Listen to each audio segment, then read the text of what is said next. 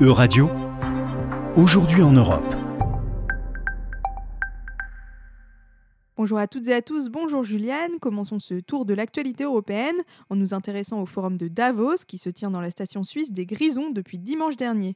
Après deux éditions annulées pour cause de pandémie de Covid-19, des chefs d'entreprise et décideurs politiques se sont réunis au sein de ce forum économique mondial pour cinq jours de discussions et de débats.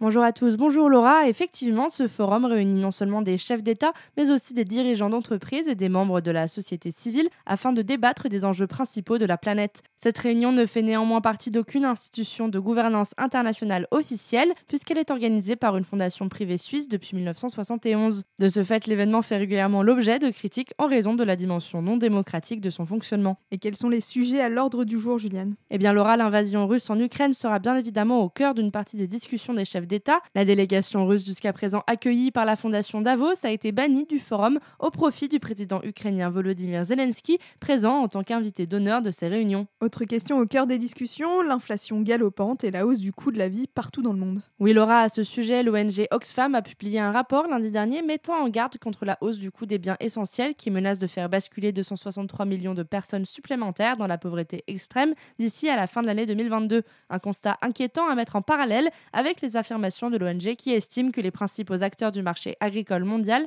comme Cargill, ont enregistré les bénéfices les plus importants de leur histoire. Enfin, les effets du changement climatique seront également au centre des débats. Effectivement, Laura, aujourd'hui, les conséquences du dérèglement climatique sont difficiles à ignorer par les chefs d'État et les dirigeants d'entreprises réunis en Suisse. Plusieurs régions du monde, comme l'Inde, les États-Unis ou encore la Corne de l'Afrique, présents pour le forum, connaissent des hausses de température extrêmes qui vont jusqu'à provoquer des sécheresses dévastatrices qui exacerbent la crise alimentaire que subit actuellement l'Afrique.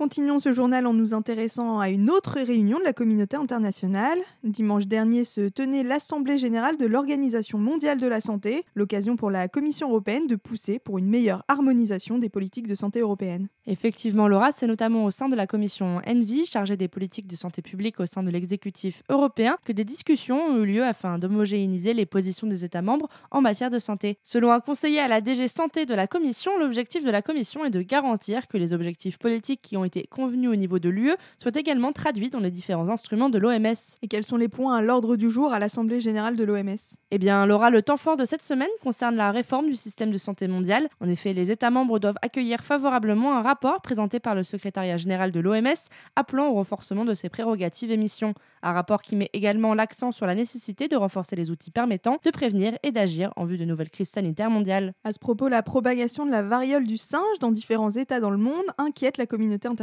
Effectivement, samedi dernier, l'OMS a annoncé le recensement de 92 cas de personnes infectées dans 12 pays différents. Pour contrer la propagation du virus, la Belgique est d'ailleurs le premier pays à instituer depuis lundi dernier une quarantaine de 21 jours aux malades infectés. Un virus qui, on le rappelle, ne présente pas de graves complications pour l'homme et contre lequel le vaccin de la variole est efficace à 85%.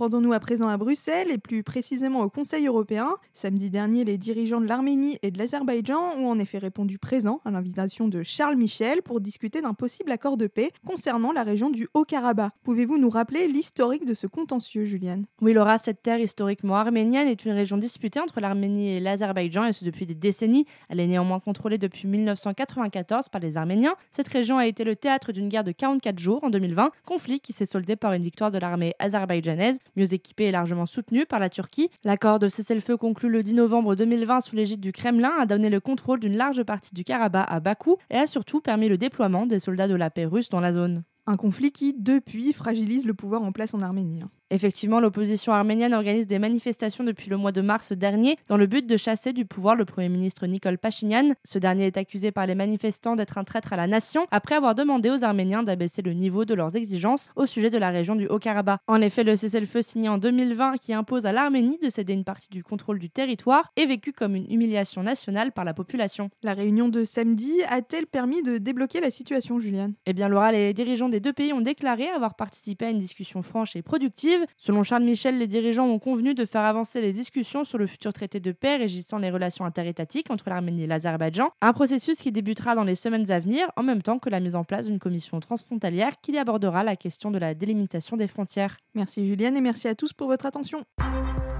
C'était Aujourd'hui en Europe. À retrouver sur euradio.fr.